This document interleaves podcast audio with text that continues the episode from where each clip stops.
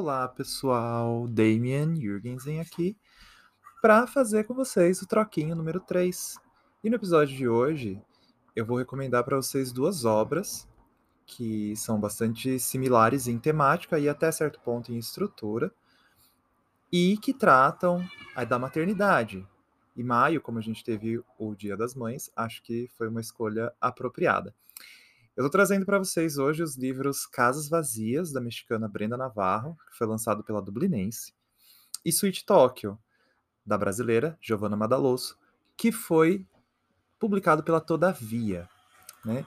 Em ambos os livros, como eu disse, né, a gente vai ter a questão da maternidade sendo tratada, e do ponto de vista de duas pessoas que são bastante diferentes, né? duas mulheres bem distintas uma que tem filho, né? E uma outra que não tem filho e acaba raptando a criança da outra.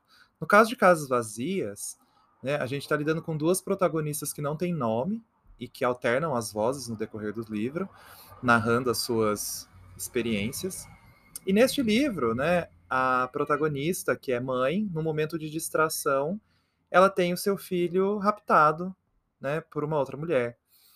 E a partir disso, né, a gente acompanha a angústia dela de ter o filho raptado, ainda mais porque a gente tem um agravante nesse caso, que o filho é autista, né? Tá dentro ali do, do espectro autista.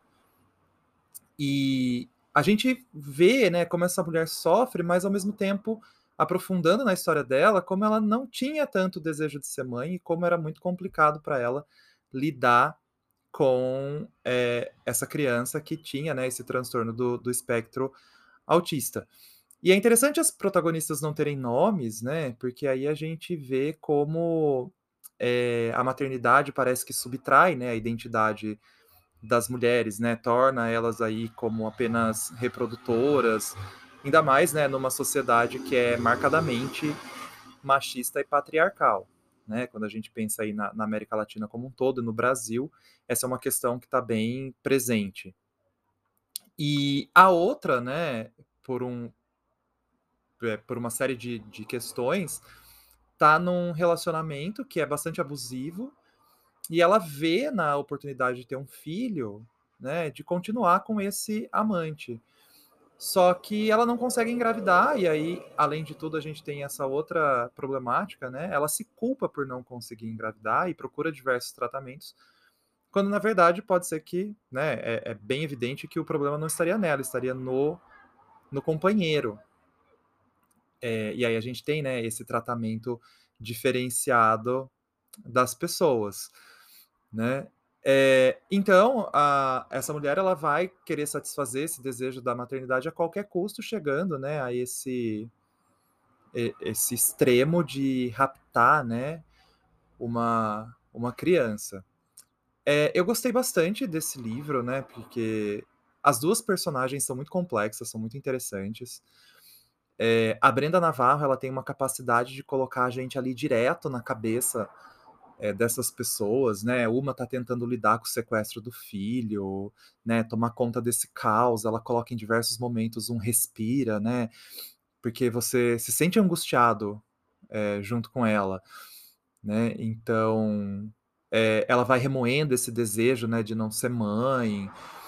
É, você vai vendo a outra personagem que tem é uma trajetória também marcada aí por, por algumas violências, né, vulnerabilidade social também, é, estigmas e preconceitos, porque ela vai trabalhar, né, ela acaba é, sendo revelada uma relação aí com essa protagonista, né, com essa outra mulher de quem ela rouba o filho né? E aí é, você tem essas, essas nuances também, né? Além do machismo, da maternidade compulsória e tudo mais, da luta de classes, né? Dessa diferença que existe entre as pessoas.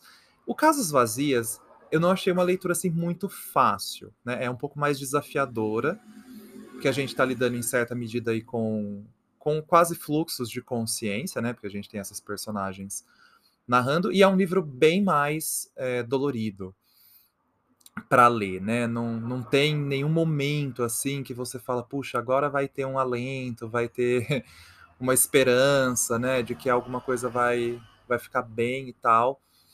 É, isso não não existe, né? Então ele é um livro que não romantiza é, essas questões que ele deseja abordar, né? É, muito pelo contrário, vai no, no âmago delas, né? É, totalmente desnudando a problemática que envolve todas essas essas questões. E é um livro muito recompensador justamente por isso, né? Pelo desafio que ele propõe.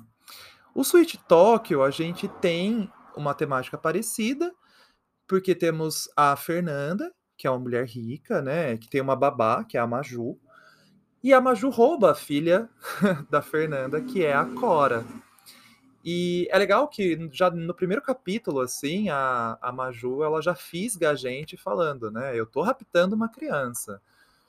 E a Giovana também vai alternando as vozes, né? Os capítulos aí, uma hora tá falando da, da trajetória da Maju com a Cora, outra hora tá tratando da Fernanda. Não é em primeira pessoa, como Casos Vazios.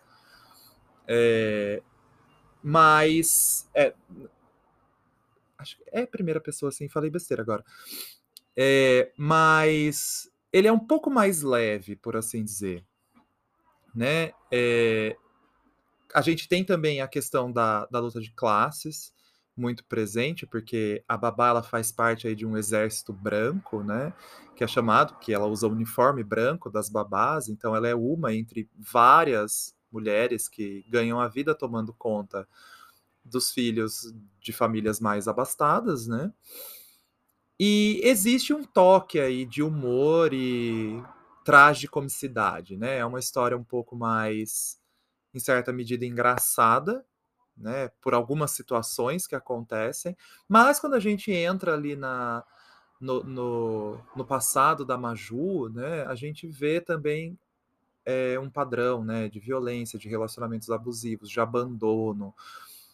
É, e aí esses momentos eles são muito sensíveis, né, contrastam com, com outros momentos. Eu não consegui me conectar nesse livro com a Fernanda, né? Para mim, ela é muito a, a, rica, pobre moça rica que sofre, né? Mas com a Maju eu me conectei bastante. Eu achei ela uma personagem é, muito intrigante, interessante de, de se acompanhar, né?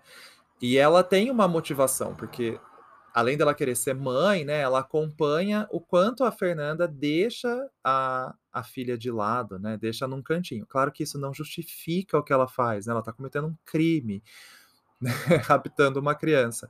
Mas a gente consegue compreender um pouco melhor de onde ela vem também, né, porque ela faz o papel, muitas vezes, da mãe é, que a Cora não tem, e a Fernanda, ela tem uma questão que é interessante, que aí eu dou mais crédito para ela, porque além da maternidade compulsória, ela traz a questão da sexualidade, né? Que ela é, descobre no, no decorrer aí da obra, rememorando um, um romance que ela teve com uma outra mulher, né?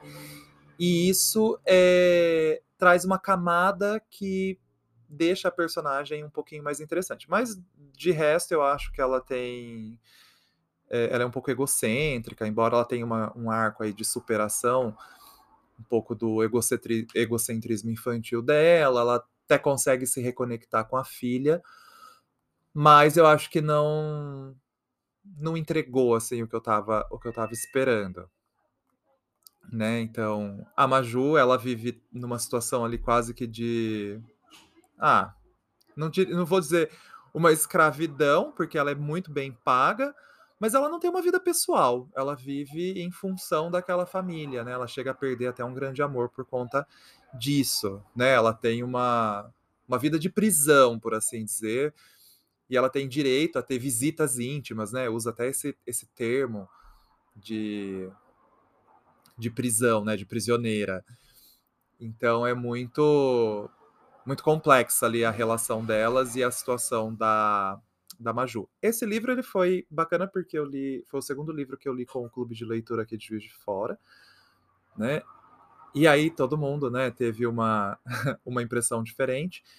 Eu gosto que ele tem um final um pouquinho mais aberto, né? Não vou contar, né? Não vou estragar para vocês. Mas escolhi trazer essas duas obras porque são dois livros muito bacanas, né, com temas que são bastante importantes de serem discutidos e com jeitos de se tratar são diferentes, né? Um é mais denso, o outro tem alguns toques mais leves. Ambos trazem duas narradoras é, alternando suas vozes, né? Então a gente tem perspectivas dos dois lados e tratam, né, do rapto da, da, das crianças, de mulheres lidando com a maternidade, com ser ou não ser mãe, um desejo muito forte de ser e não poder.